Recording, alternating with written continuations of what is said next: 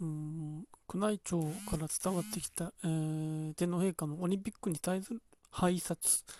を、あのー、昨日聞いたときに、あ、これは明日のワイドショーどうやるんだろうなと思って、これは、扱い方によったら今後揺るがしかねないぞってな、思ってたんですけど、割とちらっと見た限り、あ、気軽にやっちゃってるなっていうことがあって、すごいなんか、あの、危うさを感じてるんですけど、ぱりそれはやっぱり今の日本語憲法のもとにおけるこの国がどういうふうに成り立って、どう歩んできたかに大きく関わってくると思うんですけど、やっぱりその、まあ戦争が終わって、えー、じゃあ天皇の戦争責任というのはどうなるんだって、その、えー、立場どうなるんだ、裁かれるのかってなった時に、ある意味でアメリカがその、えー、意向を利用してしつつ、統治しやすくするために象徴っていうものを、えー、ひねり出してっていう流れがあるわけですけど、それをやっぱり日本人自身もある意味では利用して、その象徴という、じゃあ象徴って何なんですかって言ったら多分、えー、海外の人に説明できる人はいないと思うんですけど、まあ、その中で、えー、生きてきたっていう側面があって、じゃあ皇室の人の人権はどうなるんだってこともありつつ、うん、非常にその、えー、位置づけっていうものは世代によっても曖昧だし、その戦前を経験していない人が増えてきて、経験していない象徴というされた中で、えー、大人になった人は親になり、さらに、えー、祖父になり、祖母になりっていう世代になってきた中で、どんどんその見えなくなってる若い世代にとってどう思われてるんだろうっていうのはすごい気になるんですけど、だから、でもやっぱり一貫しなければならないのは、そこには、あの力、権力はないっていうことを維持しなければいけないわけで、だから、え、国民による例えば災害とかに対してお言葉をやることで国民を、え、元気づけるっていう側面はあって被災地にったりっていうのがありつつもそれ以上のことはやっぱりやってはいけないその中でそのやっぱり天皇陛下皇族の人の思いっていうものがその政治判断に関わってはいけない。それをすることによってあの日本語憲法っていうものが揺らぐしあのそこは注意払わなければいけないんじゃないかって。幸いにもあの日本にはそういうことが今まで起きてなかったわけであのそれはまあ本当に幸いにもということだったと思うんですけど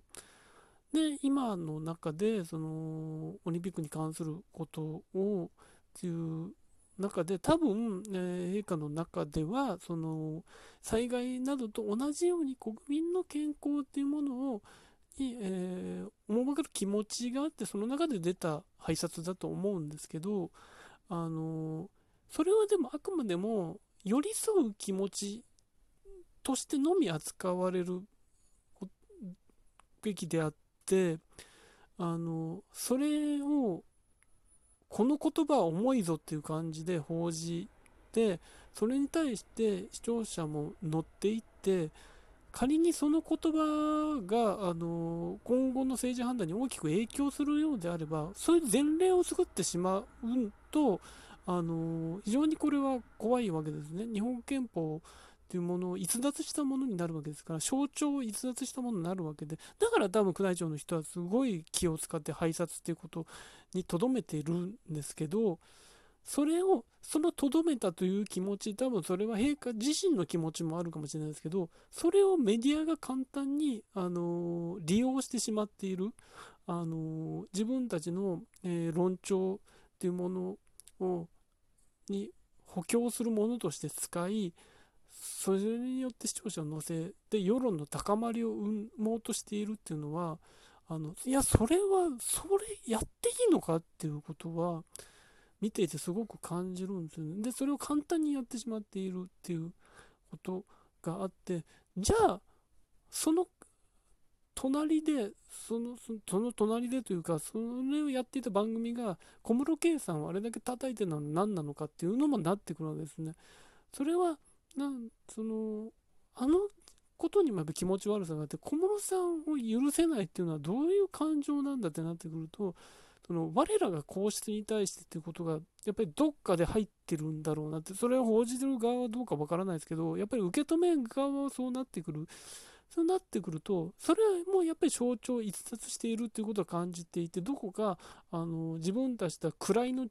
うあので自分たちが守らなければならないその偉い人たちになってくるとそれはまた変わ意味合いが変わってくるじゃないかってずっと思ってたんですけどやっ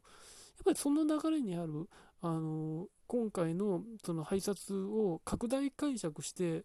これは重いですよってやるのはやっぱりそれはあの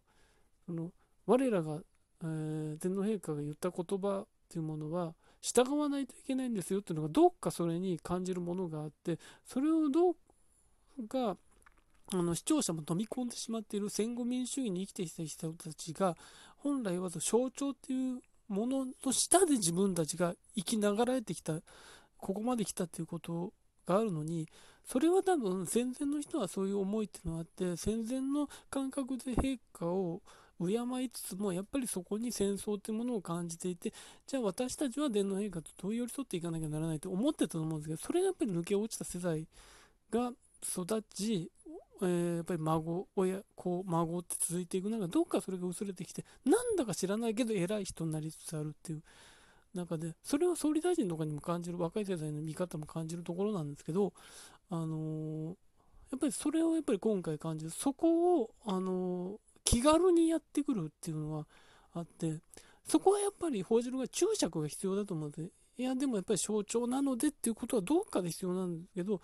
じゃあその皇室に対してそういう議論をやる時間はないしそういう議論になるとあのややこしくなるし批判する側の人たちもいるんでってことになってただそれが重い言葉であるっていう利用しかしないわけですね。でもその利用によって視聴者いくらでも判断できるし、間違った方向にも考えられるしってこと。だって、すごいこれは危ういし、だからこれはやっぱり参考程度、参考程度っていう言い方も失礼ですけど、こういうことを拝察してましたよ。で、じゃあ、それと切り離して、オリンピックをどうするんだって、どう思うんだっていうのは、それとは別の議論にしないといけないのに、陛下もこう言ってたんだからになると、それは権力を与えることになると思うんですだからそれはすごいやっては本当はいけないことなんですけど何かそれを踏み外しているっていうことがすごくあの怖いなって思っていてだからあの本当になんだろうなパラドックスになってるなっていうのはあるんですけどやっぱりその今の政府を批判したい側っていうのはどこかその野党側の、えー、気持ちがありで野党側の気持ちに何があるというと誤見があるわけじゃないですか。どちらかというと今の与党に改憲派の人たちがいる前総理との流れであるわけですけどじゃあ陛下の言葉を重く受け止めて陛下がこう言ってるんだからって向こうをつくのはそれは今の憲法を否定してるんじゃないかっていうことにつながるわけですね。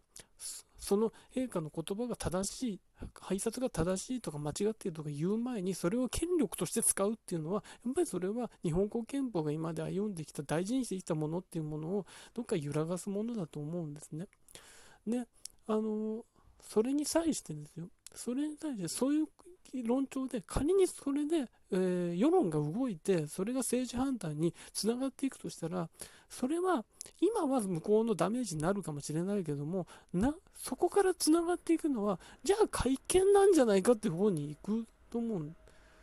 象徴でいいのかってことにつながっていきかねないと思うんで、じゃあ、仮に、えー、陛下あるいは皇族の人から、もっと、あの与党側に利用できるような言葉が出てきたときに、じゃあそれをどう判断するかっていう、あの時に陛下の言葉、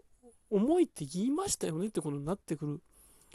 それを対して返せないと思う。返せる体制にないので、で一度それであの通してしまっている、そこに権力を与えてしまうっていうことはそういうことで、だから、それは本当に、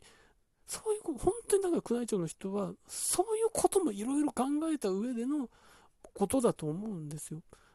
だからそれをメディアの人ちゃんとやらなきゃいけないんですけど、何やってんのかなっていうことがあって、だから本当に、あの、受け止める側も考えなきゃいけないし、報じる側も、あの、利用すりゃいいってもんじゃないぞっていうことある。それは大変なことをやってるって、この戦後民主主義の流れに逆らうことをやってるぞっていうのは、ちょっと見ててすごい気になってますね。